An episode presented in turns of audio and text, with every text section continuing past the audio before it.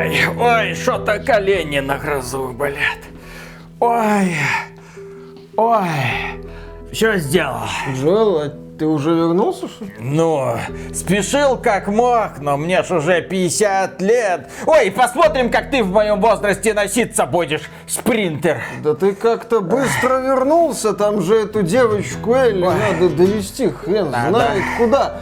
Ты рассказывал, что опасные Опасно, о! тропы, да, что там бандиты, военные, зоны. Зомби, ой, толпы. Все вместе, что идти трудно, что Ой. ты старый, Да. что ты этого не хочешь. Не хочу! Вот именно! Я ее, короче, к этой тайной дырке в заборе подвел, вот показал пальцем направление там на солнце. И, иди, иди, девка! Удачи! И домой, да. Дурак ты старый, от нее ж зависит будущее всего человечества. А нахрена мне будущее такого человечества с таким пенсионным возрастом и отношением к старикам? Дед, ты в маразме? На дворе зомби-апокалипсис. Какой нахрен пенсионный возраст? Ты до пенсии ж не доживешь. Это ты до пенсии не доживешь. Иди вон за той ягозой, попытайся нагнать. Будущее человечества в опасности. А чё ты мне докопался-то?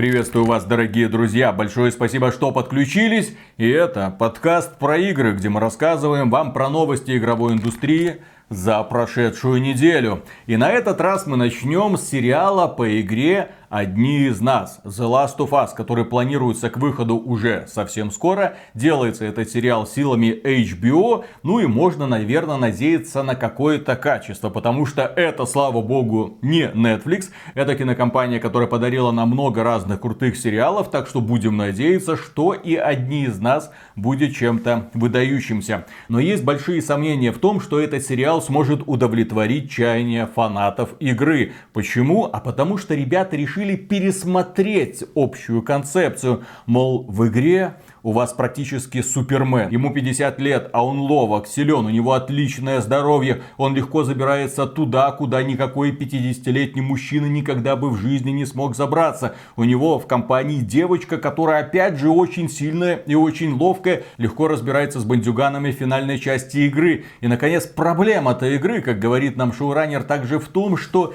ты обычно, когда в игре убиваешь людей, это же просто пиксели. У тебя нет никакого эмоционального отклика по отношению к ним. Ты их не воспринимаешь за людей. А вот в сериале они решили пересмотреть эту концепцию. И теперь у нас каждый человек, которого Джоэл или Элли будут мочить, ты как зритель будешь реально переживать по этому поводу. И также ты будешь переживать из-за того, что Элли и Джоэл у нас теперь другие.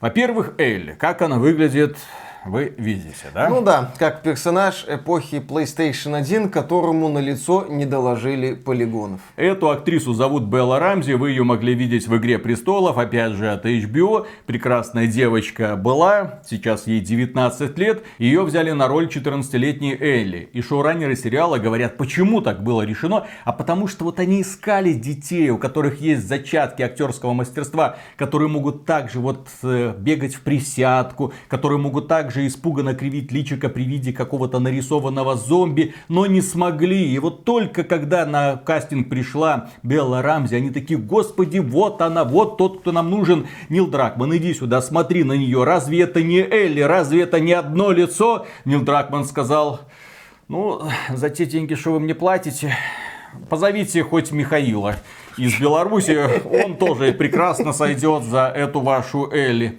И, в общем, они ее одобрили. Фанаты, естественно, негодуют. Они пишут сообщения, тем более личные, бедной девочке, говоря ей, что она не подходит на эту роль. А она говорит, я, во-первых, чуть ли не лучшая Элли в истории, а во-вторых, они пошли бы вы нахрен со своей критикой до тех пор, пока не посмотрели меня в этом самом сериале. А скоро мы посмотрим, как она себя будет вести в сериале и сделаем соответствующее видео. Но Рамзи говорит, Элли похожа на персонажа, который уже был во мне как скин в видеоигре. Элли была моим скином. Нет, это ты скин Элли из игры. Здесь главное понять первопричину. Яйцо и курица. Сначала была Элли, и сейчас актриса будет играть Элли. Соответственно, она скин для виртуального персонажа тогда. В общем, таким актеры являются. Многие люди по какой-то причине ассоциируют конкретных актеров с их ролями. А это неправильно, потому что конкретная личность и конкретный персонаж или в игре, или в фильме, это совершенно разные люди. Актер, который Джоффри играл в «Игре престолов», на эту тему может много чего рассказать. К нему там не слабо так докапывались, я слышал. Сериал стартует 15 января, и мы, конечно же, будем его смотреть, но при этом подозрение у фанатов вызывает не только Элли, подозрение вызывает и Джоэл, поскольку шоураннер сериала говорит – что Джоэла они тоже пересобрали, переосмыслили, передумали. И вот что нам пишут на лучшем игровом портале AXBT Games. Джоэл в сериале The Last of Us от HBO будет глухим на одно ухо и жаловаться на больные колени. У нас был разговор о том, как жизнь Джоэла повлияла бы на него физически. Итак, он плохо слышит с одной стороны из-за выстрела. Его колени болят каждый раз, когда он встает. Наверное, можно держать себя в тонусе, как Том Круз, который может делать все. Но мне нравится, когда люди моего среднего возраста чувствуют себя на свой средний возраст. Вот, в общем, Джоэл будет кряхтеть, переспрашивать у Элли, а? А? Это, кстати, забавно, ну, типа, глухой на одно ухо, но при этом крутой контрабандист в мире, где одним из главных источников опасности являются щелкуны, вот эти вот зомби, которых надо определять именно по щелчкам, то есть по звуку. Джоэл, тихо, рядом щелкуны. Что? Еще журналисты пишут, американские журналисты, у них есть какие-то источники, и и они говорят, что на первый сезон The Last of Us будет потрачено 100 миллионов долларов, а на первый сезон Игры Престолов было потрачено от 50 до 60 миллионов вот, долларов. То есть нас ждет что-то уровня двух сезонов Игры Престолов. Осталось выяснить, каких сезонов. Первого, второго или седьмого и восьмого. Это очень интересно. Но в любом случае, какая из Рэмзи Элли, мы узнаем уже, когда посмотрим сериал. Друзья, смотрите, есть такой фильм под названием «Рэмбо 4», где у нас конкретно такой постаревший Рэмбо, да, разбирается со всякими бандитами.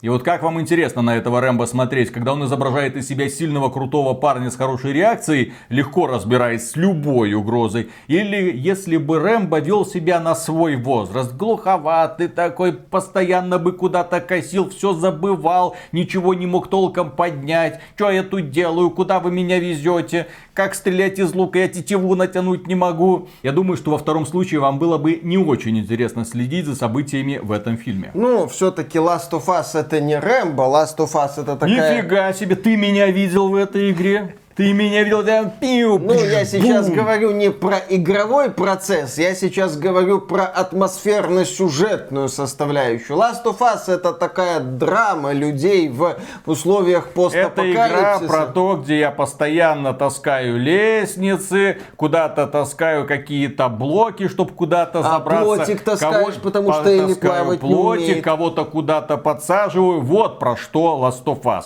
А еще ты регулярно смотришь постановочные эпичные сцены и задаешься вопросом, это видеоигра или все-таки кино. Это и то, и другое, отвечает тебе Naughty Dog. Ну, до запуска сериала осталось недолго. Посмотрим, скажем, что мы увидели. Следующая новость. Появился новый геймплейный трейлер Stalker 2 Shadows of Chernobyl.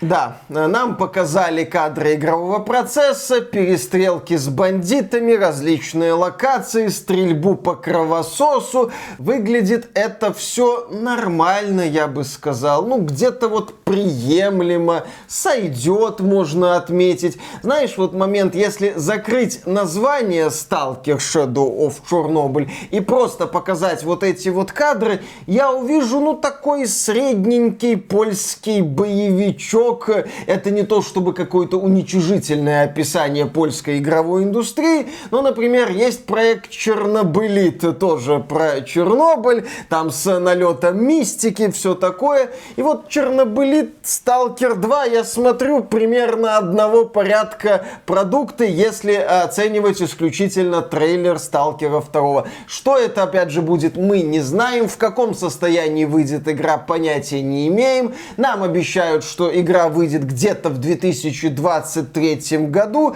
но нам как-то обещали, что игра выйдет в конце апреля 2022 года. В итоге релиз перенесли на неопределенный срок. А знаешь, что мне понравилось? В трейлере Stalker 2 было написано Made in Ukraine. Сделано в Украине. Разработчики показывают. Вот смотрите, мы украинские разработчики, мы делаем игру в Украине, мы будем ее так продвигать. А есть другие разработчики, э, которые сейчас делают игру под названием Atomic Heart, которая станет э, СНГшным эксклюзивом VK Play, которую магазин VK Play продвигает как свой драйвер. Мол, смотрите, наш отечественный классный конкурент Steam Steam. И вот у нас будет супер крутой эксклюзив. Только у нас вы сможете купить Atomic Heart, потому что мы запретили Steam продавать эту игру в СНГ. Поэтому все люди, которые захотят купить Atomic Heart, они естественно будут устанавливать VK Play. Ага, конечно. Только вот разработчики Atomic Heart делают сейчас усиленный вид, что они не-не-не, к России не имеют никакого отношения.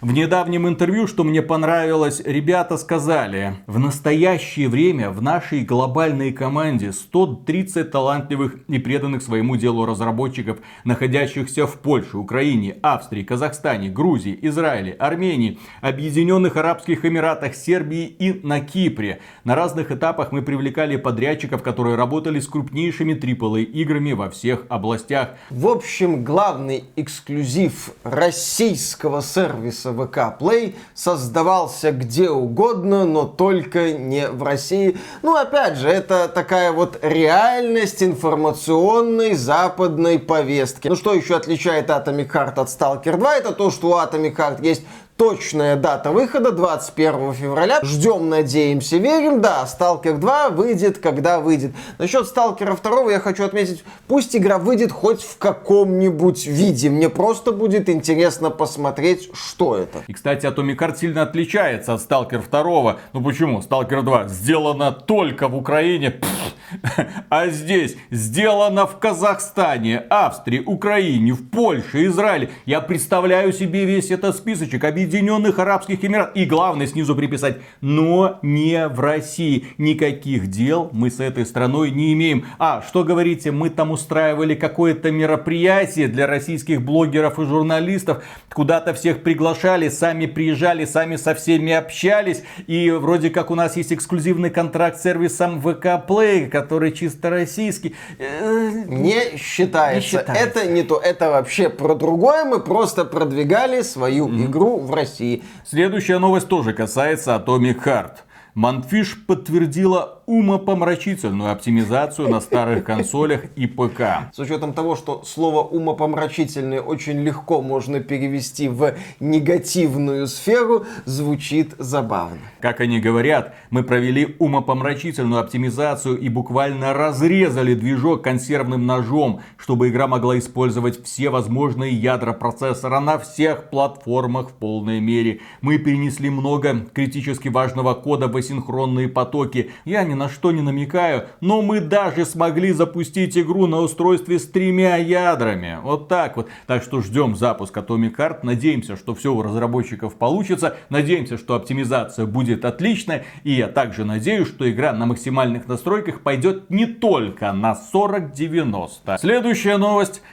Play получит громкие анонсы в 2023 году. Atomic Heart это не единственный продукт. И вот президент Play Василий Магурян в интервью заявил, у нас амбициозные планы по каждому направлению Play. Мы планируем улучшить сервис, ведь многие проекты буквально только что вышли из беты. Мы собираем много фидбэков, будем ждать громких анонсов и тайтлов, которые также появятся в новом году у нас на площадке. Ну, я думаю, что единственная перспектива Play для того, чтобы составить конкуренцию Steam, даже в таких непростых условиях, это запрещать играм, с которыми они подписывают контракты, выходить в СНГ в Стиме. И даже в этом случае это будет лишний стимул для людей переезжать в Турцию в Стиме, чтобы спокойно покупать игры там. Насильно мил не будешь. Особенно сейчас, особенно в таких условиях, когда большая часть игр, с которыми заключаются контракты, от независимых разработчиков, то есть они на следующий день после релиза появляются в магазинчике, хатап жив. Да, именно так. То есть, если мы говорим о привлечении каких-то крупных проектов, каких крупных проектов, от каких издателей, от издателей, которые из России ушли,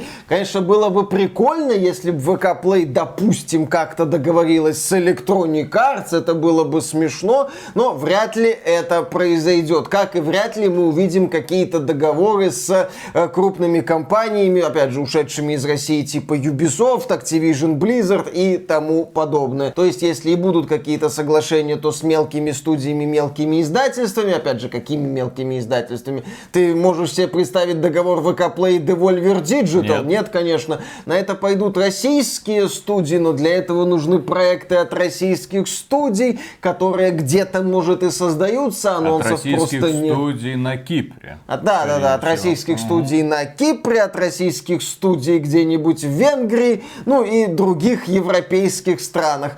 То есть ситуация, как и система, выглядит по меньшей мере странно. Ну что ж, подождем анонсы от ВК Play, может быть они действительно нас удивят. Ну и как следует посмеемся. А тем временем в России хорошо работают энтузиасты. Компания Activision Blizzard ушла с рынка России и Беларуси. Некоторые пользователи пытаются как-то продлевать подписку, пытаются куда-то переезжать, получают игры подарками, пытаются выкручиваться, что продолжать дальше играть в World of Warcraft. Надеются как-нибудь, но все-таки урвать Diablo 4. И в то же самое время, пока весь мир ждет Diablo 4 в середине 23 года, пользователи из России уже могут играть в Diablo 4. Новость. Российские хакеры Blizzless запустили сервер Diablo 4 и выпустили игру раньше Blizzard. Донатные сеты выпадают бесплатно. Да, там отмечается, что еще есть ресурсы заглушки, ну то есть игра, естественно, не доделана. Понятно, что это там какая-то ранняя версия. Но да, ситуация забавная. Компания Blizzard сказала, что она не будет продавать Diablo 4 в России. Хакеры из Blizzless сказали, тогда у нас будет Diablo 4 дома и в буквальном смысле сделали Diablo 4 дома. Вертели Пожалуйста. Мы ваш боевой пропуск на одном месте. Не хотите продавать, пожалуйста, будет доступно бесплатно. Blizzless предлагает протестировать базовые механики. Сейчас отключен искусственный интеллект, генератор событий, динамические спавнеры, то есть возрождение всяких монстров. Никаких ограничений нет, что открывает доступ к серым локациям Diablo 4. То есть вы можете загрузить эту фигню, побегать, посмотреть, как работает прокачка и вообще нужно ли вам это. Работает редактор персонажей. Касательно дропа отметили, что он идет из пула всех существующих предметов в игре. Аффиксы полностью случайные. Донатные сеты выпадают бесплатно. Вот такие вот дела. И они продолжают работу над этой сборкой, так что Diablo 4 на пиратских серверах однозначно будет. Возможно, не так, как хочет Blizzard, поскольку ее задача это посильнее этот продукт монетизировать. И плюс сделать гринт э, слишком таким вот удушающим, чтобы задержать людей здесь побольше. А хакеры могут что-то подправить на своих серверах, какие-нибудь циферки, сделать шмотки доступными абсолютно всем, а чё бы и нет. Наверное, это можно трактовать как преступление, но я считаю, что это очень напоминает мне возмездие. Это напоминает благородное каперство, а не пиратство. Смотри, не перепутай. Опять же, компания Blizzard с российского рынка демонстративно свинтила. Какие-то вопросы Blizzless задавать у нее права может быть и есть. Но в данном случае энтузиасты могут посылать Blizzard далеко и надолго и говорить, вот вернетесь на российский рынок. А точнее, если вас туда обратно пустят вот тогда и будем разговаривать. А пока вас официально в России нет, мы делаем то, что нам нравится. Свое Diablo 4. Улучшенное, так сказать, и дополненное. Да, будет где скрасить время до выхода Pass of Exile 2. Следующая новость тоже про благородное каперство. 13 Sentinels, это такая графическая новелла, плюс стратежка такая, получила русскую локализацию на Switch. Это одна из самых рейтинговых игр PlayStation. Да, у нас есть обзор этой замечательной игры, в которой сочетается прикольный сюжет с такой нестандартной структурой. Там 13 протагонистов, ну, собственно, вот эти вот стражи, между которыми ты переключаешься, и постепенно у тебя формируется глобальная картина мира и такой занятный сюжетец. Не то чтобы с какой-то гениальной идеей в финальной части, но увлекательный, тебе, по крайней мере, интересно наблюдать, как тебе этот мир раскрывают. Плюс, да, здесь есть тактическая стратегия, где по описанию мы управляем огромными боевыми роботами, но в реальности нам показывают точечки, которые в городе сражаются с какими-то монстрами, которые тоже представлены точечками. В любом случае, это великолепная игра с крутейшим сюжетом, увлекательный проект на несколько десятков часов, обзор которого есть на канале, обязательно посмотрите. Только вот проблема в том, что издателем этой игры выступает отмороженная компания Atlus, которая выпускает прекрасные продукты, но по какой-то причине на долгое время запирает их э, в качестве эксклюзивов PlayStation. Сейчас игра появилась на свече, почему-то не вышла на ПК, почему-то не вышла на Xbox. И ребята из России, опять же энтузиасты, такие, мы хотим, блин, поиграть. Ну естественно, воспользовались эмулятором Nintendo Switch, забрали игру, соответственно, в нее можно играть на ПК. А поскольку текста в ней очень много, это графическая новелла, они начали заниматься ее переводом, перевели, перевели не все, там есть косяки там с текстурами, не даже текстуры некоторые переводят, могут быть какие-то проблемы. Эта игра в таком виде бесплатно доступна пользователям на территории России. Опять же, пример того, когда издатель наплевательски относится к аудитории, аудитория это не терпит, а просто протягивает руку, берет и говорит спасибо, блин, большое. Да, это великолепный пример того, когда энтузиасты берут инициативу в свои руки. И вот э, базовая локализация уже есть, ее, я думаю, доделают, подкрутят, и в итоге получится следующая картина. Пользователи ПК бесплатно смогут поиграть в версию 13 Sentinels с русской локализацией. Пожалуйста, им даже платить не придется. Некоторые пользователи ПК, может быть, и заплатили бы компании Atlus. И- Легко. да, если бы игра была в Steam, хотя та же Persona 5 от Atlus ее нету, потому что Sega от нас ушла, Atlus это внутреннее подразделение Sega, поэтому, ну, в общем-то, да. Если бы они могли заплатить, они, может быть, и заплатили бы, а поскольку компании Sega и Atlus не хотят их денег, они берут это бесплатно, да еще и с русской локализацией, вот и все. Следующая новость тоже касается Nintendo. Игры Nintendo Switch работают быстрее в эмуляторе для Android, чем на консоли. И эта новость очень важным показатель для компании Nintendo, потому что чип Nintendo Switch устарел. Ему уже 8, блин, лет. Он появился в 2015 году, сейчас уже 23 год. И, соответственно, нужен апгрейд консольки для того, чтобы соответствовать современным стандартам. Если игры для Nintendo Switch уже хорошо эмулируются на смартфонах на базе Android, если в эти игры можно уже спокойно играть и FPS не опускается ниже 60, я думаю, это, блин, показатель. Тем более, что на смартфонах и производительность получается лучше, и при этом лучшее разрешение, не 720p. Ну, мы уже обсуждали слухи от Digital Foundry, что Nintendo отказалась от идеи выпускать Switch Pro. Здесь, кстати, понятно, почему Nintendo отказалась, мне кажется. А Момент для выпуска Switch Pro пришелся на пик кризиса полупроводников, когда у Nintendo, собственно, не было шансов получить необходимое количество консолей Switch Pro, потенциальные консоли Switch Pro. А сейчас Nintendo от этой идеи отказалась и, скорее всего, где-то в 2024 году запустит консоль нового поколения. Как отмечают некоторые журналисты, Legend of Zelda Tears of the Kingdom станет такой лебединой песней Nintendo Switch. Все, это последний такой главный эксклюзив от Nintendo на Switch, и следующий шаг уже будет в новое поколение. И будет представлен какой-то там Nintendo Switch 2, я надеюсь. Продолжение, логическое продолжение устройства, потому что компания Nintendo, к сожалению, любит что-то переизобретать постоянно и разрушать концепцию обратной совместимости. Зачем она нам, если можно старые игры заново перепродать по новым ценам? И следующая новость продолжает тему пиратства. За весь 22 год взломали лишь одну новую игру с Denuvo.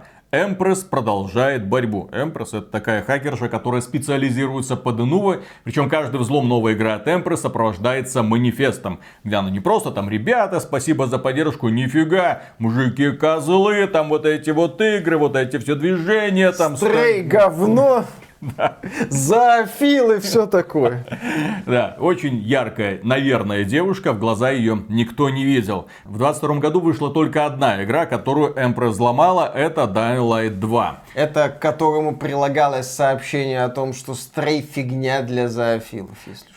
Отмечается, что хакеры также выпустили бесплатные версии Формула 1, 22 и Gotham Knights. Но тут взлом произошел по вине самих разработчиков. Также удалось взломать несколько старых игр. Это Evil Genius 2, Deathloop, Far Cry 6, Marvel's Guardians of the Galaxy, Jurassic World Evolution 2, Watch Dogs Legion и Man Eater.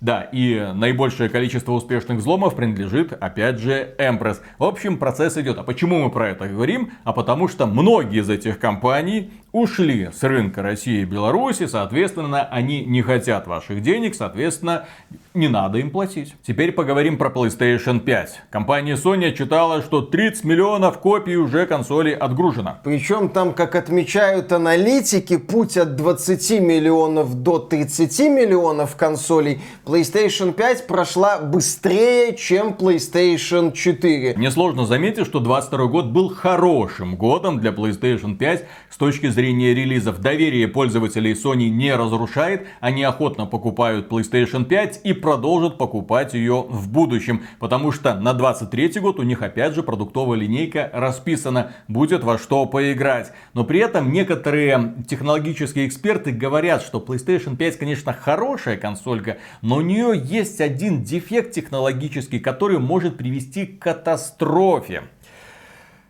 Консоли PlayStation 5 убивает гравитация.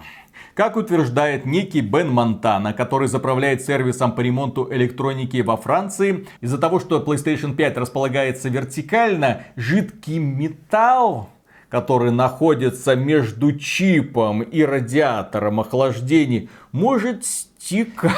Скорее всего, это банальная проблема некоторых именно что консолей, где по той или иной причине оказались некачественные материалы. Только и всего. Ну да, а жидкий металл, когда стекает на плату, замыкает контакты, консоль начинает гореть и дымиться. В общем, она портится необратимо. И он пытается обратить внимание сообщества, мол, посмотри, не располагайте ее вертикально, уже сколько случаев к нам приносили. И все из-за того, что ну, я себе представляю эту ситуацию, жидкий металл вытекает.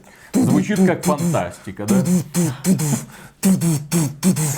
Он вытекает именно под эту музыку. Друзья, если у вас какие-то проблемы были с PlayStation 5, если вы являетесь счастливым обладателем и консоль у вас стоит вертикально, были ли хоть какие-то проблемы, потому что консоли нового поколения, мы их так, блин, привычно называем, да, хотя это уже ну, уже три года исполнится да, осенью. Xbox Series X и PlayStation 5 с инженерной точки зрения выполнены великолепно, никакой лавины информации по поводу брака не поступает, соответственно, можно спокойно пользоваться, но тут жидкий металл стекает. То есть у тебя в некоторое время все вот так вот высоко и крепко, а с годами все вяли и ниже, и ниже, и ниже, и ниже. Это, Колени это потом... какую-то фантастику говоришь. Конечно, конечно. А вот про сиськи... Да, тоже, кстати. Сто процентов. Тоже, кстати, гравитация. Если в случае этого аппарата он эпизодически туда-сюда прыгает много раз в течение одного дня, то сиськами, увы, так не получится. Вот они-то...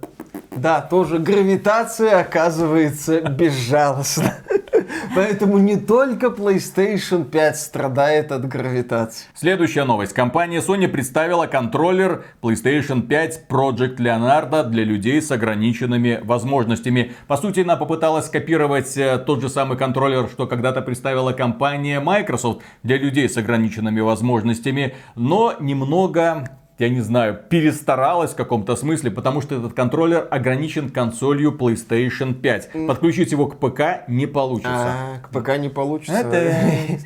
Интересно, ограниченный контроллер для PlayStation 5. Ну, зато люди смогут поиграть на PlayStation 5, потому что контроллер от Microsoft несовместим с PlayStation 5, что тоже нужно учитывать. Да. Ну, компания Sony в последнее время как раз таки пытается косплеить Microsoft, выдвигает свой элитный контроллер, который оказался нафиг никому не нужен. Сейчас представляет какой-то такой странноватый геймпад. Опять же, посмотрим, будут ли хоть какие-то заметные продажи. Ну, а теперь касательно железа. О, боже мой, что происходит с компанией AMD?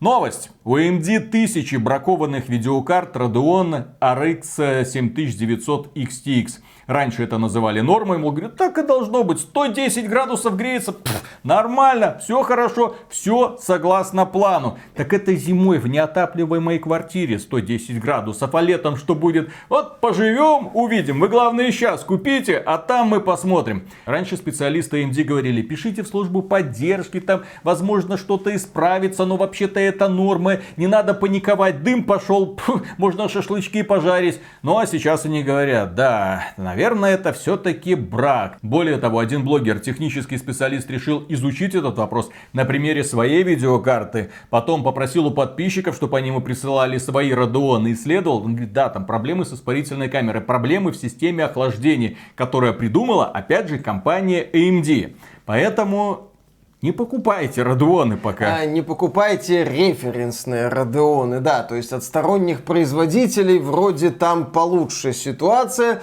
но AMD конкретно так села в лужу. Кроме этого, линейка процессоров AMD Ryzen 7000 показывает провальные продажи. Это, если что, новая серия процессоров. Почему? А потому что новый чипсет приходится менять по сути всю систему. Люди не хотят этого делать и возвращаются к Ryzen 5000 серии. Ну, компания AMD в случае с седьмой серией Ryzen немножко преисполнилась в своем величии, и цены оказались чуть выше, чем хотелось бы публике, или даже чуть выше тех, которым публика, покупавшая AMD, привыкла. Ну и компания Nvidia на прошлой неделе представила видеокарты GeForce RTX 4070 Ti и они поступили в продажу. Компания Nvidia в рамках выставки CES 2023 гордо заявила, что рекомендуемая розничная стоимость RTX 4070 Ti составляет 800 долларов. Посмотрите, мы вот одно время говорили, что будем впаривать вам RTX 4080 на 12 гигабайт видеопамяти за 900 долларов, но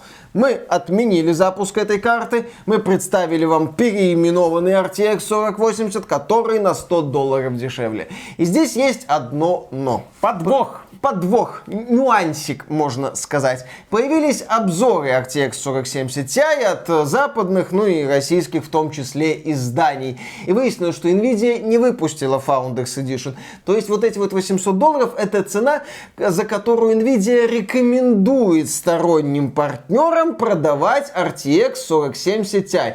На что сторонние партнеры говорят, пососите песо... пошли вы в жом... Э, смотрите, мы вам будем будем продавать разогнанные версии 4070 Ti, но уже за 850 долларов или даже побольше. Некоторые там чуть ли не за тысячу да. предлагают. Дело в том, что эта видеокарта оказалась такой себе. Да, она куда слабее, чем 4080 и 4090. Стоить она должна, ну, так, чтобы показать Radeon их место, что XTX, что XT. И да, люди отмечают, что многие перекупы начали быстро-быстро пытаться сливать Radeon, потому что в условиях, когда на рынке есть 4070 Ti, продать это не получится. Но, блин, как и в первом случае 4090, как и во втором случае 4080, так и в третьем случае 4070 Ti. Это видеокарты для энтузиастов, чья цена приближается и превосходит тысячу баксов, блин. Здесь что забавно, один блогер хорошо отметил. Nvidia позиционирует 4070 Ti как такой вот аналог 3090 Ti. Посмотрите, чего мы добились. Но при этом 3090 Ti не позиционировалась как игровая видеокарта. Это всегда была видеокарта для энтузиастов. Такое дорогое решение. Сейчас типа аналог, куда дешевле, Сейчас чем у нас и 4090. 4090 это игровая видеокарта внезапно. Ага, которая способна Ведьмака показать с трассировкой лучей в 60 кадров э, без особых просадок. А по тестам это, да, действительно что-то там в районе 3090 Ну, там опять же, если Плюс, смотря что сравнивать, да. если включаем DLSS 3.0, тогда получается вырваться вперед. Здесь-то, как всегда, нужно обратить внимание на цену, что видеокарта среднего ценового сегмента стоит почти 1000 баксов. Но мы привыкли, что видеокарты 70-й линейки это средний как бы уже 500 сегмент. баксов. Ну, что-то такое. Но сейчас нам говорят, что нет. То есть, если мы вернемся в прошлое, где народное решение стоит 300 долларов, а народное решение это обычно 60-я линейка. Народное решение за 300 долларов это что? 40-20? 40-10? Миша, народное решение 3060 это уже ого-го какая хорошая видеокарта. И она должна стоить около 300 долларов. Если там ты хочешь купить видеокарту просто чтобы играть, ты найдешь такое предложение за соточку, за 150 долларов, там за 200, 300, 350 долларов. Это ты уже прям крутой компьютер игровой собираешь, чтобы во все играть на средних и высоких настройках в нормальном разрешении 1080p. Но здесь у нас такая ситуация, что компания Nvidia в потребительский сегмент персональных компьютеров тебе задвигает мысль 1000 баксов. Вот это норма, вот это текущая реальность. Мы выпустим еще 4060, блин. Как вы думаете, сколько будет стоить 4060? Учитывая вот такую вот ценовую политику Ну. компании Nvidia. Если 4060 будет стоить 700 баксов, а это вот это средний сегмент, это вот то, то, то, то, то, к чему стремится большинство людей. Но это, это все. Не, ну получается 4070, возможно, будет стоить 700, это мы сейчас про рекомендованные цены говорим, то 4060 это, возможно, ж 500, соответственно, 600 это 4060 Ti. Я же говорю, к народным 300 долларам придет какая-нибудь 4010. Которая будет уступать по производительности, народная же 3060, блин. Это будет смешная картина. Компания Nvidia куда-то не туда идет. Компания Nvidia, я здесь согласен с мнением Linus Tech Tips, в плане западного рынка толкает пользователей к консолям, причем очень активно толкает. Причем эти консоли будут легко доступны, как уже отмечается в случае с продажами PlayStation 5. То есть компания Nvidia сейчас очень и очень плохо влияет на рынок ПК игр. Миша, ты не прав. Компания Nvidia все делает для того, чтобы ПК рынок расцвел. Но, к сожалению, не ПК, как мы его знаем, там системный блок, где ты там можешь все что угодно менять, ноутбуки. Потому что именно ноутбукам они сейчас уделяют свое первоочередное внимание. Когда они в рамках CES представили продуктовую линейку, да, у нас там 4070 Ti для ПК, там рекомендуемые 800 баксов, ну, пойди найди за 800 баксов.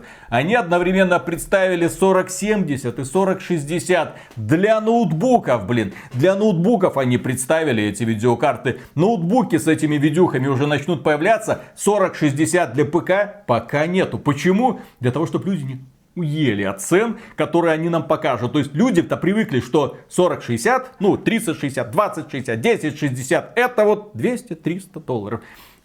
700, 600.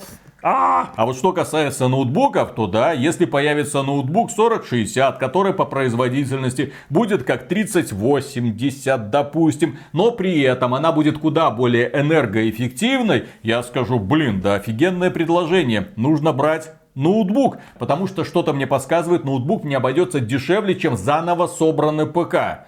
Если вы следили за ситуацией, когда разгорался кризис дефицита полупроводников, несложно было заметить, что дешевле иногда было взять ноутбук с аналогичной видеокартой, чем видеокарту, в общем-то. Ну, компания Nvidia в рамках своей презентации сама отметила рост спроса на ноутбуки. Ага. Правда, не отметила, почему это произошло. И сейчас она эту тему пытается оседлать, чтобы продвигать, да, свои ноутбуки на базе там 4070, 4060. Пожалуйста, Не, покупай. ноутбуки сейчас это классное решение, потому что, еще раз, энергоэффективные процессоры от Intel класс, энергоэффективные чипы от Nvidia 2. Уже наконец-то мы приближаемся к той ситуации, когда достаточная производительность будет тебе обеспечена небольшим устройством, небольшим, компактным и желательно тихо. Потому что игровые ноутбуки, к сожалению, шумят э, очень сильно, и это останавливает многих людей от приобретения данного игрового устройства. Но опять же, есть какие-то там ухищрения, есть подставки с какими-то там кулерами, окей. Но дело в том, что мы приближаемся к той ситуации, когда индустрия нас подталкивает к идее, что ПК это, хрен с ним, это вот для супер элиты, это для топовых блогеров, которые могут себе позволить за 2000 баксов купить 40-90, чтобы стримить, э, что там, Ведьмака, Ведьмака там третьего, окей. Там Я на одного красиво. западного блогера подписан, он запускает периодически стримы третьего Ведьмака, и 4090 у него в названии ролика написано. Да. А человек разумный в это время покупает себе ноутбук с нормальной видеокартой среднего уровня и кайфует, потому что в этом ноутбуке все оптимизировано, все подлажено, драйверочки вроде как работают. В общем, друзья, если думаете про апгрейд, лучше дождитесь ноутбуков нового поколения. Возможно, они нас приятно удивят ценой, в отличие от компании Nvidia. Также компания Nvidia, помимо новых чипов для ноутбуков и 4070 Ti, представила новый сервис. Это GeForce Now Ultimate, который стоит 20 долларов в месяц. И вы, подписавшись на этот сервис, можете играть на видеокартах 4080 в любую современную игру, которую вы купили в Steam или где-нибудь еще. И которая поддерживает Да. этот сервис. То есть вы купили подписку на сервис, вы купили игру и теперь играете. Кайф. Замечательно. Там они говорят, что... С там трассировкой это- там. Да, да, да, да, да, что этот сервис там обеспечивает производительность, как сколько, 5 Xbox Series X, что бы это ни значило. В общем, замечательно. Нет, GeForce Now классное решение. Ну, блин, когда это уже 20 баксов в месяц, ну,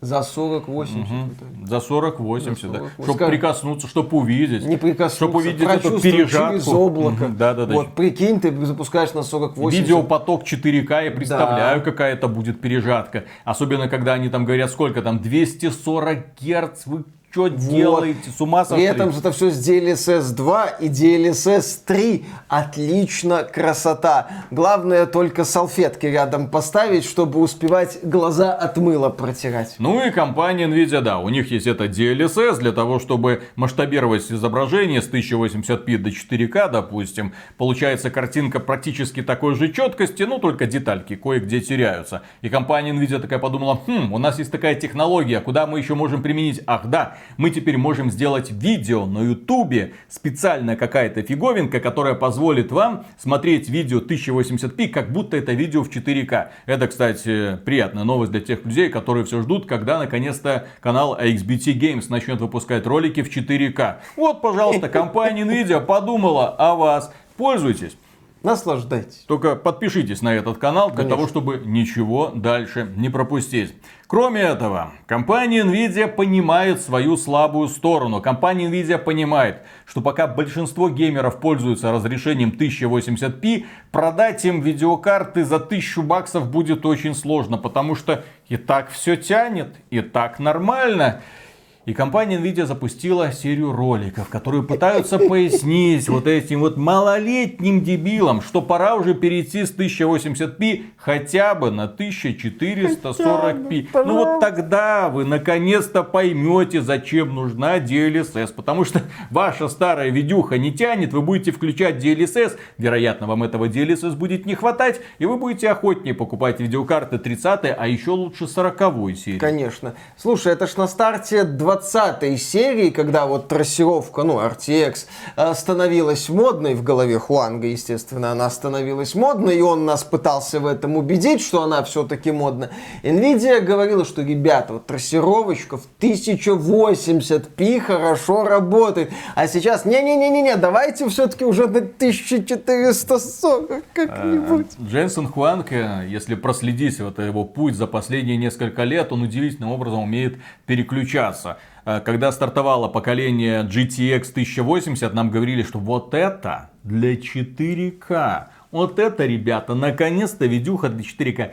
Звездел, блин, просто тренить. До сих пор нет ни одной нормальной видюхи, которая бы в 4К тянула современные игры без DLSS. Когда стартовало поколение RTX 20, и вот этот RTX нам презентовали, Так, ну понятно, в 4К мы это вам никогда не покажем. Ну ладно, давайте, ребята, вернемся э, в удивительный мир 1080p. Вы будете запускать Quake 2 RTX, смотреть на эти потрясающие эффекты, радоваться жизни. Э, Майнкрафт RTX, Minecraft, кстати. да, ну а, что-то. а сейчас вот вы можете запускать портал RTX, ну уже хотя бы давайте в 1440p, мы же должны вам как-то впарить видяхи по цене в косарь зелени, а? Ребята, ребята, ребята. Да. При этом статистика Стима нам показывает, что с разрешением 1080p играет 65% пользователей, в 1440p 12% пользователей, а с 4К 2,5%. То есть в районе погрешности. Да, и вот те люди, бедные, несчастные, которые покупают себе 4К мониторы сегодня, они понимают, что никуда не деться, надо покупать топовые видюки, потому что только они вам это разрешение и могут позволить. Адекватно могут позволить. Следующая новость касается компании Electronic Arts. Хм, Electronic Arts пробила новое дно. Покупатели Madden на ПК, Madden это, если что, симулятор американского футбола, так вот, покупатели уже неделю не могут включить игру в Steam и лишились сохранений за полгода. Компания Electronic Arts очень ответственный издатель, который каждый год, по сути, издает одну и ту же игру. И каждый год отлично на ней зарабатывает. Я бы сказал, что она зарабатывает на ней великолепно. Доходы в миллиарды долларов.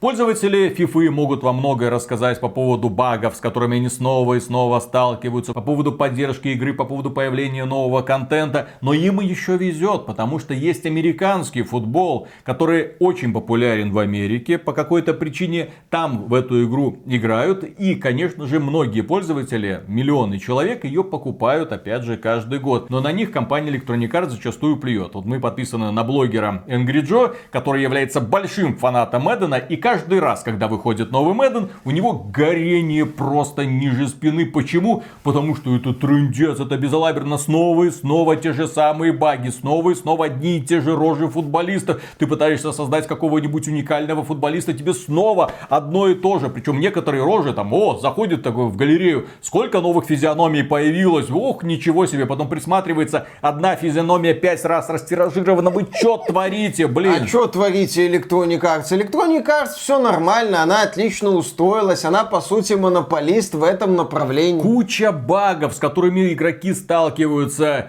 И эта игра зарабатывает, сука, миллиарды. Вот что больше всего печалит. Это не какая-то мелкая инди-студия. У нее отдельное подразделение, у которого вот такой вот доход, но вот такое вот наплевательское отношение к людям. И вот сейчас игра появилась в Стиме, люди в нее играют, а Madden это сезонная игра. Каждый год ты покупаешь новый Madden, как и в случае с FIFA. И там есть аналог лиги, который ты проходишь. И у пользователей у многих сгорел прогресс за полгода. Прошло полгода с релиза этой игры, и он сгорел. И восстановить его не получится. Ну ничего страшного, ты через год купишь новый Мэдден. Ты купишь новый Мэдден, если тебе нравится американский футбол, ну и виртуальная версия именно американского футбола. Потому что аналогов нет, потому что компания Electronic Arts является монополистом этого жанра, потому что у компании Electronic Arts есть эксклюзивная лицензия на имена футболистов команд и собственной лиги.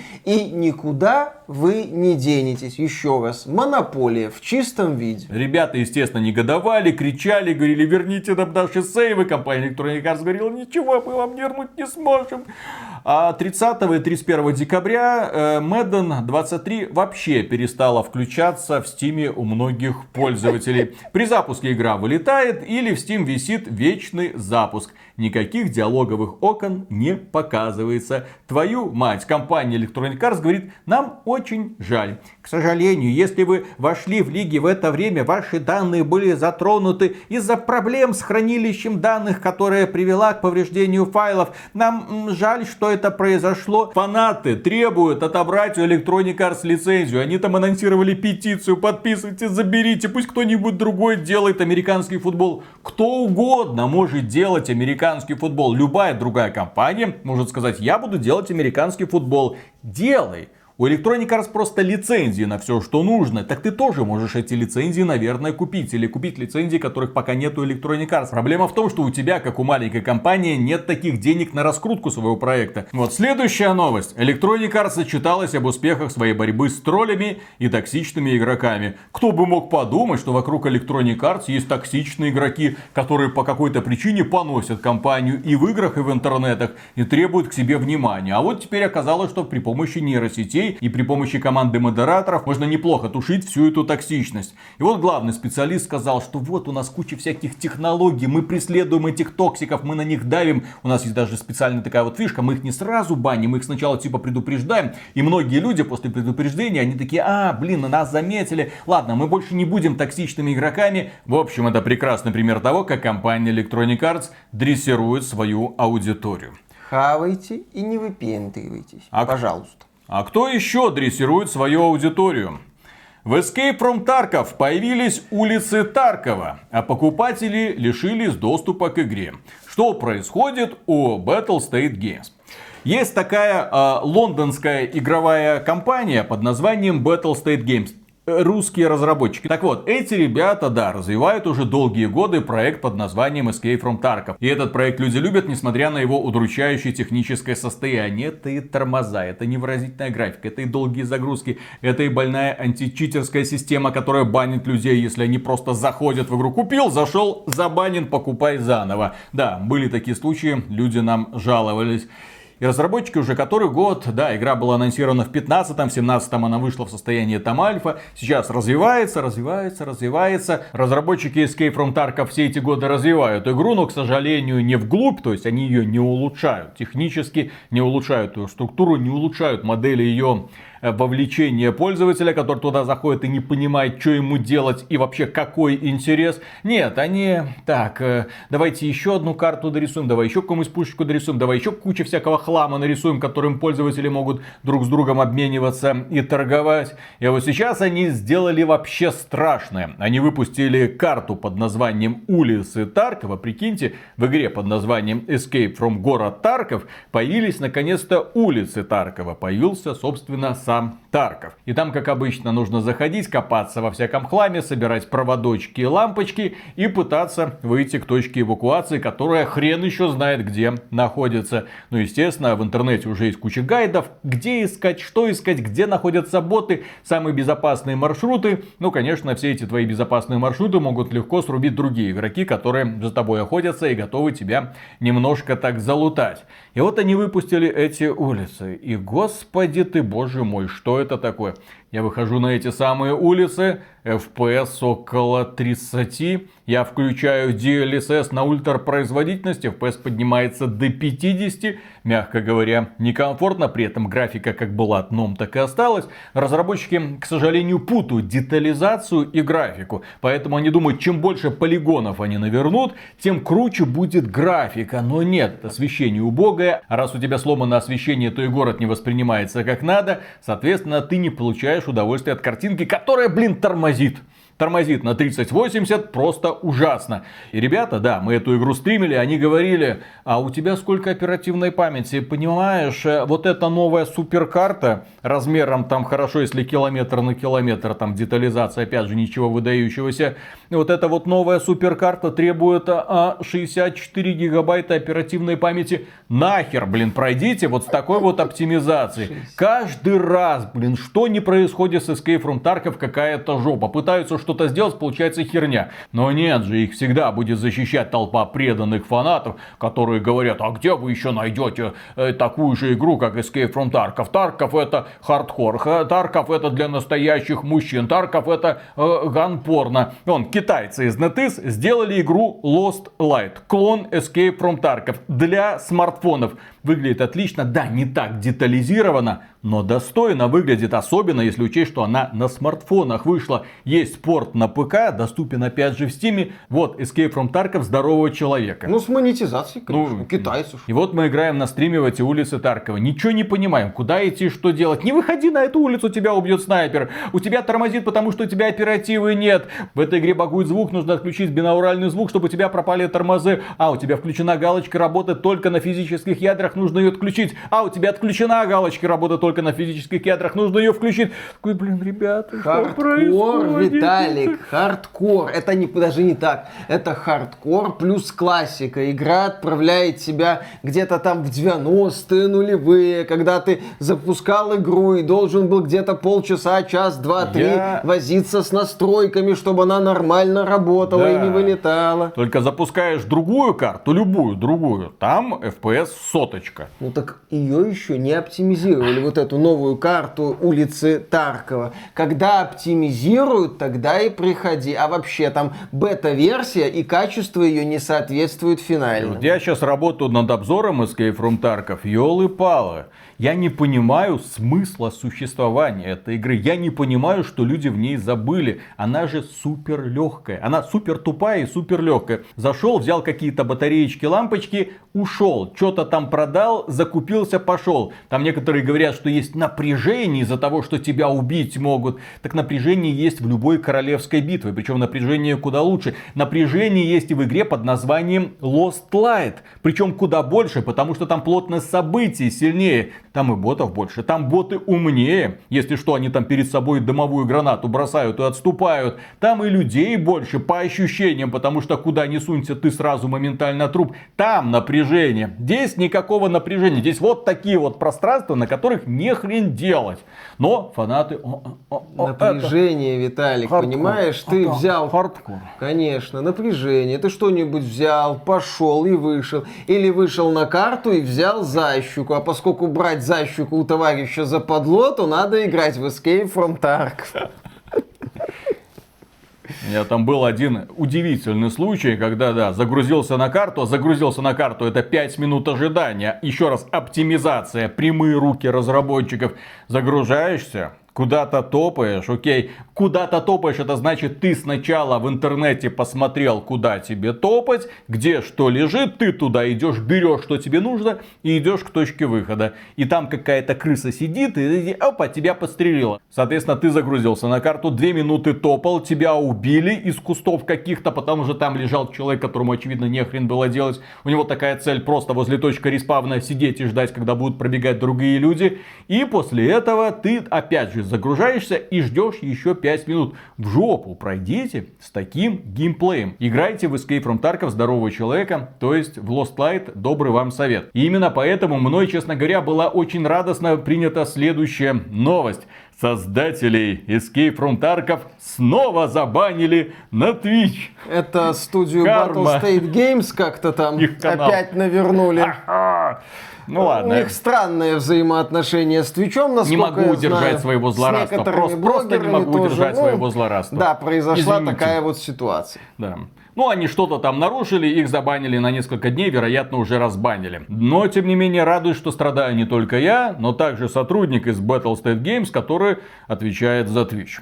Окей, а следующая новость у нас про компанию примерно таких же горе-разработчиков, которые уже который год ведут один и тот же проект, проект топчется на месте, ничего не происходит, а разработчики каждый год отчитываются о том, сколько они миллионов долларов собрали с благодарных фанатов, потому что никто так больше не делает. Вот Escape from Tarkov больше никто не делает. Также и Star Citizen больше никто не делает.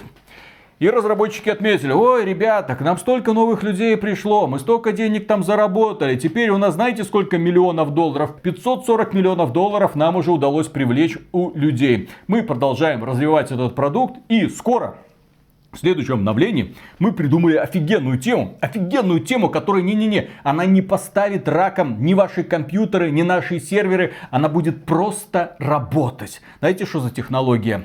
Э, Что бы вы в этой игре не потеряли, вот какая бы лампочка у вас не выпала из рюкзачка, пока вы путешествуете по какой-нибудь планете, если вас расколошматят в космосе, эти обломки и эта лампочка останутся в этой игре навсегда. Прикиньте, вот вы еще какую-нибудь лампочку где-то бросите, и она тоже там останется. Еще где-нибудь вас раздолбают, и эти обломки тоже будут в этой игре навсегда. А если гильзы там из... Я напоминаю, что это мультиплеерный продукт, соответственно, этот хлам будет копиться и копиться и копиться. Как они будут с этим сражаться? А, да-да-да, как они будут с этим сражаться? Так же, как разработчики Escape from Tarkov. Вайп, ну то есть, когда игра обнуляется и перезапускаются серверы А заново. какать там герои смогут? Это будет физический объект, он будет оставаться в игре. И фраза в адрес разработчиков говно приберите приобретет новый оттенок. По этому поводу я могу только одну игру вспомнить, Cult of the Lamp, где тебе приходится в буквальном смысле прибирать какашки за своими зверятами. Да, А потом делать из них еду и скармливать своим же зверятам. отлично. Замкнутый цикл Бон аппетит, Прям как у друзья. разработчиков Star Citizen. Они что-то производят, а потом скармливают это своим фанатам. Следующая новость. Starfield превзойдет по масштабам Skyrim и Fallout. Тестировщики в восторге от игры. Да, появился один блогер, который сказал, что он поговорил с какими-то тестировщиками Starfield, и они ему рассказали, что мы-то тебе не можем ничего говорить, но впечатления очень положительные. И он поделился этими впечатлениями э, со своими зрителями, мол, ребята, впечатления у тестировщиков от Starfield очень положительные, а теперь и мы делимся с вами мнением этого блогера, который поговорил с тестировщиками, которые ему что-то вероятно сказали. В общем, тестировщики от Starfield в восторге, Тод не подведет. Верим. В Тодда верим, конечно. Тем временем разработчики отдела контроля качества ZeniMax, ну ZeniMax это вот это вот огромный конгломерат, который купила компания Microsoft, а там и Bethesda, и Software, и многие другие студии. Так вот, разработчики отдела контроля качества ZeniMax создали крупнейший профсоюз в сфере видеоигры. Там сейчас 300 работников. Хорошо, тестировщики будут отстаивать свои права. Надеемся, что это позитивно повлияет на качество Starfield и на э, количество багов. Ну, в смысле, не позитивно повлияет на количество багов, а в том смысле, что багов будет меньше, что тестировщики, защищенные профсоюзом, смогут дать достойный результат. Или пока они борются за права, никто не следит за количеством багов Starfield, а? Ну, Черт ты узнает. узнаем на релизе. Посмотрим, повлияет ли как-то наличие профсоюза в компании на конечное качество продукта. И мы будем внимательно следить за компаниями, у которых есть какие-то там профсоюзы в отделе контроля качества. У компании Activision Blizzard, кстати, с недавних пор есть профсоюз. Это те ребята, которые отвечают за качество Call of Duty. ПК-версию, очевидно, они не трогают Ну, вообще. Может быть, тестировщики ПК-версии в профсоюз не входят. Им похрен. Следующая новость. Аналитики утверждают, а аналитик это наш Джейсон Шрер. Это журналист Bloomberg, автор двух прекрасных книг про игровую индустрию «Кровь, пот и пиксели» и «Нажми резет». Так вот, он утверждает, что Elder Scrolls 6 уже не выйдет на Xbox Series. Фанатам придется покупать консоль будущего поколения. Ну, кстати, здесь со Шрейером вполне себе можно согласиться. Starfield хорошо, если выйдет осенью этого года. Ну, мало ли, в первой половине. Ладно. Хорошо, если Starfield выйдет в 23 году. Э, Представители Bethesda не раз отмечали, что полноценное производство TS6 начнется после релиза Starfield. Соответственно, это года три. То есть это где-то 2026 год в лучшем, подчеркиваю, случае, а то и 27 то есть, если TS6 и выйдет когда-нибудь, то под занавес вот этого поколения, а вообще, да, где-то уже в начале следующего. Ну, это при условии, что игровая индустрия будет двигаться таким вот стандартным цикличным образом от одного поколения консолей к другому. В 30 году он выйдет. Вангую. TS6 выйдет в 30 А, то есть э, году. как раз к поднятию с колен российского геймдева. Вот так вот. Да, там где-то база на К тому Луне. времени, да, купим Bethesda с Microsoft вместе и выпустим TS6. ВК Play эксклюзивно. ВК Play, естественно. И тогда все пересядут на ВК Play. Что-то такое. Габен останется ни с чем. Это, кстати, забавно, да, в плане продвижения Xbox Series. Ребята, TS6 будет? Будет. На Xbox Series, да, на Xbox Series M, V или еще там какой-нибудь буква. На Xbox Series XXX. Конечно, именно так. Потому что Филя что делает правильно? Я любит, да. Я думаю, что, кстати, они в конечном итоге к цифровой номенклатуре придут. X2, X3, там вот так. Что-нибудь Да, да, красивенькое. да, да, да. И создатели серии космических симуляторов, там X4 и X3, их засудят нахрен. Но мне кажется, что Джейсон Шрер не совсем прав. Он думает, что и раз TS6 выйдет так поздно, соответственно, он будет запускаться только на консолях нового поколения. Он забывает про один немаловажный факт. Он может запускаться на консолях только следующего поколения, но на ПК он должен будет запускаться на 1060.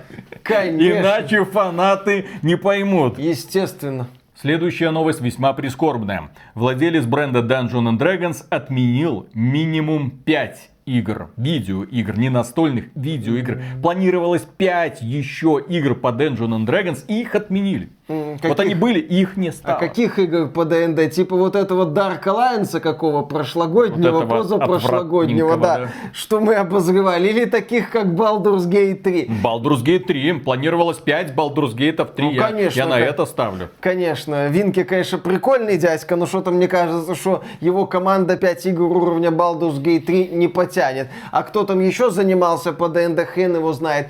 Здесь отмечается, что есть проблемы у компании Hasbro, которая является материнской компанией Wizards of the Coast, и, соответственно, урезает какие-то расходы. У Wizards of the Coast были наполеоновские планы, теперь эти наполеоновские планы, так сказать, уменьшились, ха-ха, шутка, и мы не увидим целый ряд игр по вселенной Dungeons and Dragons. Мне кажется, что Wizards of the Coast надо поумерить амбиции и идти стопами Games Workshop. То есть, да, отдавать лицензию, но давать возможность небольшим студиям за какую-то мини-копеечку делать игры по ДНД. Ну или даже самим искать финансирование, как это делают, например, создатели Warhammer 40 тысяч Rogue Trader из кипрской студии All Cat. Пользователи, только если они живут не в России и не в Беларуси, могут финансово поддержать разработку Rogue Trader, купив комплекты основателей на сайте игры. А мне кажется, что компанию Hasbro, ну и ее подразделение Wizards of the Coast, внутреннюю студию, которая владеет брендом Dungeons and Dragons, настигло постковидное похмелье. Когда был локдаун, когда люди сидели по домам, игровая индустрия продемонстрировала невероятный рост. Естественно, на это обратили внимание инвесторы, которые решили финансировать все, что угодно. Ну и ребята из Wizards of the Coast, очевидно, тоже пришли к Hasbro и сказали, ребята, смотрите, вот у нас на коне, у нас есть бренд, у нас есть возможность, давайте профинансируем эту Лариан с ее этим э, Baldur's Gate третьим, давайте еще что-нибудь сделаем, еще что-нибудь сделаем. Нате деньги, нате деньги, нате деньги, не вопрос, мы видим, что, по крайней мере, этот сектор имеет все перспективы для роста. Потом, естественно, все это обвалилось, потому что люди вышли из своих домов, увидели зеленую травку, голубое небо и солнышко и сказали, да ну нафиг, мы будем гулять. И да, не сказать, что они перестали играть, но доходы от игрового направления стали куда меньше. А сейчас во всем мире экономическая рецессия, которая может затянуться на долгие годы. Дурных денег нет ни у кого. Здесь бы до следующего месяца протянуть. Естественно, игры как развлечение, они не входят в перечень нужд для выживания. Соответственно, люди на них сейчас тратят куда меньше денег. И поэтому, если сейчас нужно на чем-то сэкономить, то на играх почему бы и нет. Вот и экономят на играх по DnD. В общем, Винке вовремя вскочил на hype train, чтобы сделать Baldur's Gate 3. И я надеюсь, что он сможет сделать такой хит, который мы будем вспоминать ближайшие 20 лет. Если доживем, конечно. Потому что Baldur's Gate там мы вспоминаем уже, блин, 20 лет. Ох, ох, ох, компания Baldur's Gate 3 BioWare. будем вспоминать. Будем вспоминать все Baldur's Gate, и будет очень печально, если через 20 лет мы не сможем вспомнить ни одной игры, которая будет лучше, чем Baldur's Gate, блин, 3. Ну, ролевой игры, Конечно. естественно. Следующая новость немного грустная для компании CD Projekt Red. Не так давно мы рассказывали о том, что CD Projekt Red решила заморозить развитие проекта Гвинт. Ну, то есть, по сути, следующий год, фу, э, следующий, этот год уже последний для Гвинт. Выйдет несколько новых карт, и на этом все. Ребята, вот вам инструментарий. Энтузиасты могут с этим инструментарием делать все, что угодно, как угодно его развивайте. Нам плевать. Мы же сконцентрируемся на тех проектах, которые нам будут приносить деньги. И тут, блин, неожиданная новость. Компания CD Projekt Red все эти годы сидела и ждала, когда китайское правительство разрешит им выпустить Гвинт в Китае. А Ну, Китайское правительство, как кот с часами, сидело, смотрело, пора. Они перерисовывали карточки, да, и мы видели эти примеры карточек, когда там вместо женщины, которую тянут за волосы, какой-то солдат тянет мешок с картошкой. А да. какая разница? Да, это- но это тянулось долгие годы. И наконец-то именно сейчас китайское правительство сказало, все, ребята, можете выпускать. И компания CD Projekt Red такая, твою мать. Не дотерпели, не дотянули. И, кстати, вполне возможно, если CD Projekt Red решит немного рискнуть и все-таки что-то выделить на продвижение или развитие игры, потому что Китай это все-таки огромный рынок, может удастся кого-то зацепить, тем более на волне успеха Ведьмака 3, который все равно успешный бренд, даже в Китае он более-менее успешный. Может быть и получилось бы, но судя по всему они... Эх, Закапывать значит закапывать. Да, нет смысла, я думаю, сейчас возрождать внезапно гринт. Также китайское правительство разрешило выход Valorant спустя два года после выхода игры. Я, кстати, думал, что Valorant давным-давно доступен в Китае. Ага. При том, что это, да, такая сетевая дрочилка, без насилия, с миловидными персонажами, но без откровенной вульгарщины от компании Riot Games, которая принадлежит медиаконгломерату Tencent, китайскому медиаконгломерату, так долго искала свой путь на китайский рынок. Это при том, что существовали китайские киберспортивные команды, проводились в Китае чемпионаты, но вот сейчас что-то решили, а, давайте, кстати, выпустим ее в Китае. Официально. Официально. Пусть будет, хорошо. Но это, я так понимаю, связано с тем, что не так давно китайское правительство реально кошмарило игровой бизнес, вводило новые законы и правила, плюс к этому были заморожены одобрения тысяч игр, которые были разработаны конкретно в Китае.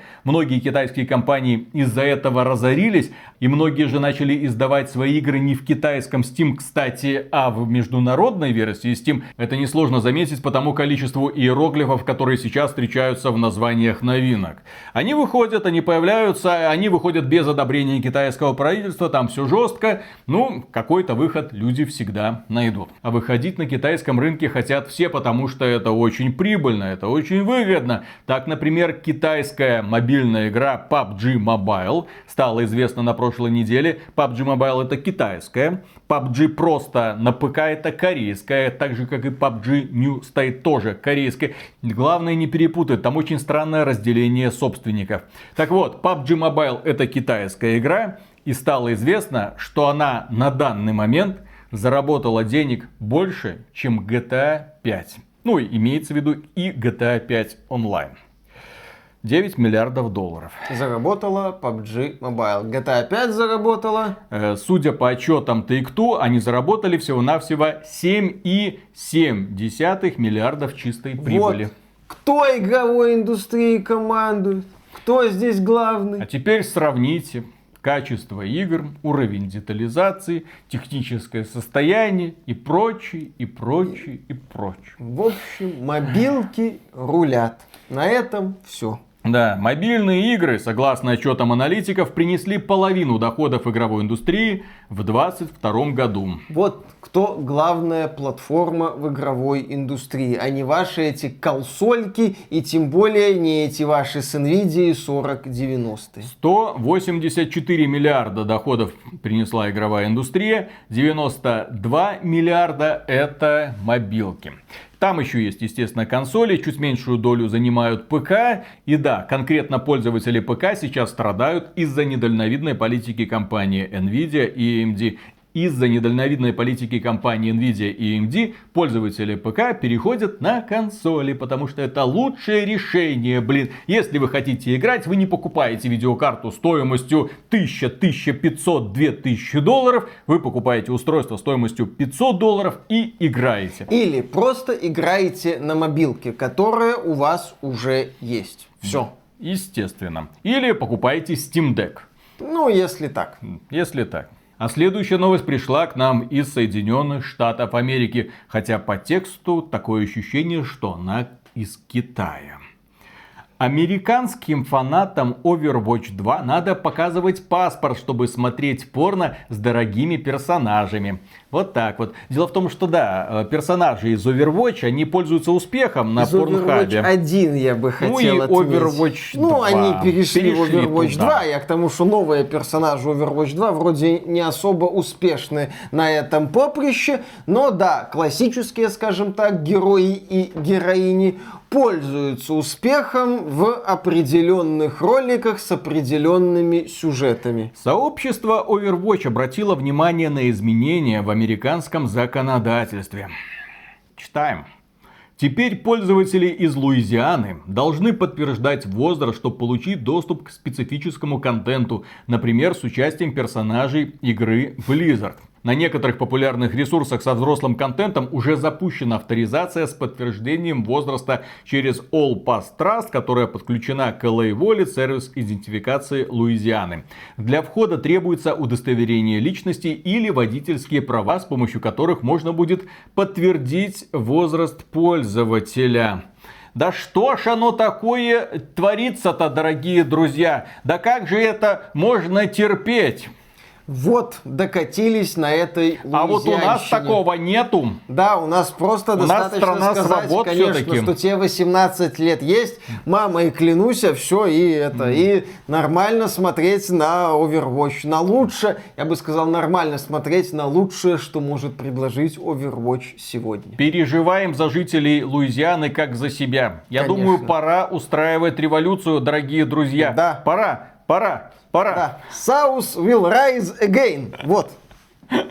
Ну и последняя новость, дорогие друзья, относится к нашей дорогой игровой консоли Xbox, у которой, как утверждают некоторые журналисты, будет удивительный год.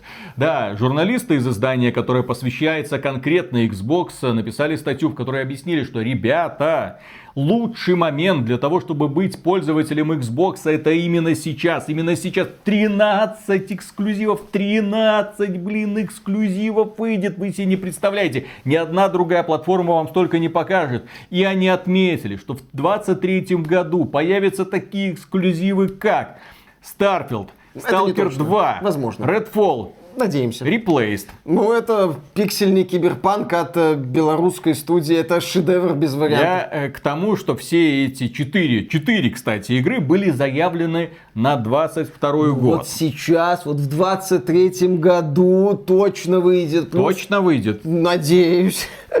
Слушай, ну, я А думаю... слову Microsoft можно верить? Ну, естественно, в принципе, если мы посмотрим на крепость каких-то элементов, там вот слово Microsoft, жидкий понос, нет, это не с той стороны смотреть надо, прошу прощения, слово Microsoft, Титан, Адамантий, вот, вот где-то там вот в списке вот между Адамантием и Титаном, я думаю, будет слово Microsoft. Главное, дорогие друзья, что это нечетный год. Это очень важно, потому что в 2020 году нам обещали выпуск Halo Infinite, перенесли на 21. В 2021 году игра вышла в декабре. Людям не очень понравилось. В 2022 году они пообещали поддержку Halo Infinite, которой практически не было. Тогда же нам пообещали, что выйдет Starfield, Stalker и Redfall и Replaced. Они перенеслись на 23. То есть в нечетные годы они обещания, данные годом ранее, выполняют. Вот такую закономерность я отметил. Отлично. По-моему, я раскрыл секрет Фила Спенсера. Также нам говорят, что в 23 году выйдут такие игры, как Age of Empires 2 на Xbox.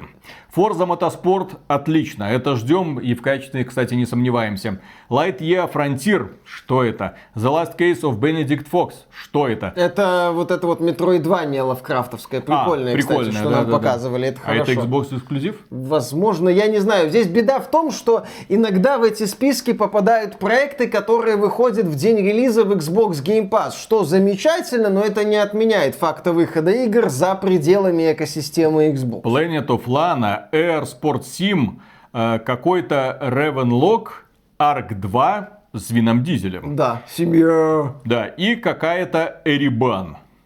Эребан это Ереван, это вот эта вот игрушка, где персонаж Ереван? прячется в тенях, да. А. Прячется в Ереване. Игра, где российские разработчики прячутся Да-да-да, в Ереване. прячутся в Ереване. Нормально. Мы по... Не, нам показывали его демонстрацию вот этой игрушки Эребан, ну, Ереван, то бишь, где герой или героиня прячется в тени. Прикольный такой стелс-боевичок, выглядит перспективно. Да, действительно, А немало- российские разработчики? А Silksong там есть? Он же тоже в Game Pass е заявлен на релизе. Ну, замечательно. Может быть, не эксклюзив? Ну, насчет эксклюзивности Они знаю, тут, про- пере- Они тут перечисляли конкретно эксклюзив. В общем, это будет Хороший хороший, год для Xbox. Конечно, верим. А тем временем в январе выходит уже первый эксклюзив для PlayStation 5. Forspoken. И первый эксклюзив для Nintendo Switch. Fire Emblem Engage. Вот так вот. Кстати, друзья, голосуйте, какой из этих эксклюзивов вам наиболее интересен. В комментариях, естественно. И на этом, дорогие друзья, у нас все. Огромное спасибо за внимание. Поддержите этот ролик лайком, подписывайтесь на канал. Ну а при омега громаднейшую благодарность мы высказываем людям, которые нас поддерживают финансово во время стримов. Кстати, заходите, теплая атмосферка вам обеспечена и гарантирована. Если вы, Теплое, в смысле, что Виталика бомбит регулярно там. В этом Не, ну смысле иногда мы и в хорошие игры Ну, играем, да, не, не только ж Escape from Tarkov. Естественно. Да, и кроме этого, мы благодарим тех людей, которые становятся нашими спонсорами через Boosty. У нас есть Boosty, спонсору или напрямую через YouTube. Все ссылочки в описании. Пользуйтесь чем угодно. Пока. Задрали меня люди, которые говорят Atomic Heart. Задрали просто. Ты? Нет, ну технически на английском языке правильно говорить Atomic Heart. Ага.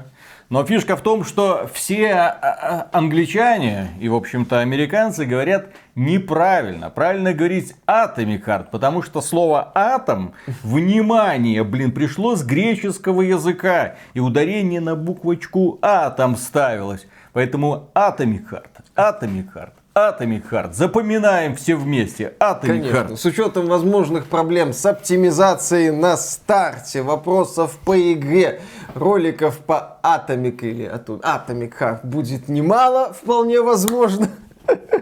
Атомное сердце. Вот так вот мы это Да, будем да, называть. Неделимое сердце, потому что атом же это неделимое. Что бы это значило? Да. Атомное сердце. Удивительно, игра называется «Атомное сердце», а есть все шансы, что на момент релиза бомбить будет не сердце, а пукан. Ха-ха-ха. Там будет термоядерная реакция. Чуть пониже спины. Бомбануло. Ну, будем надеяться, что Да. все будет хорошо. И Миша превратится в радиоактивного токсика, когда будет играть в Atomic Heart, купленный, естественно, в ВК Play. Играй сам в Atomic Heart, там э, 21 по-моему, в день с Atomic Heart выходит Якудза и Син. Понимаешь, в чем проблема? Вот я в нее буду Atomic. Heart это не рогалик, это шутан, даже не шутан, это просто боевик на прохождение. Я боюсь, что мы всю игру будем долбать эти консервные банки гаечным ключом, ну или топором, топором по консервным банкам. Отличный геймплей, четко придумали, молодцы, гениально. Ну, блин. посмотрим. Но саундтрек Мика Гордона. Я надеюсь, что он будет задорный, что он отыграется на создателях Doom Eternal, что все наработки, которые не вошли в Doom Eternal, войдут в Atomic Да. Heart. В Atomic, в Atomic, в Atomic. в Atomic. Да, да, да, да. Атомное сердце, короче. Конечно. Вот так вот мы будем говорить. Конечно. Каверы Мика Гордона на произведение Пугачевой будут прекрасны, не сомневаюсь. Ладно, начинаем. Раз, два, три. Привет. Что там?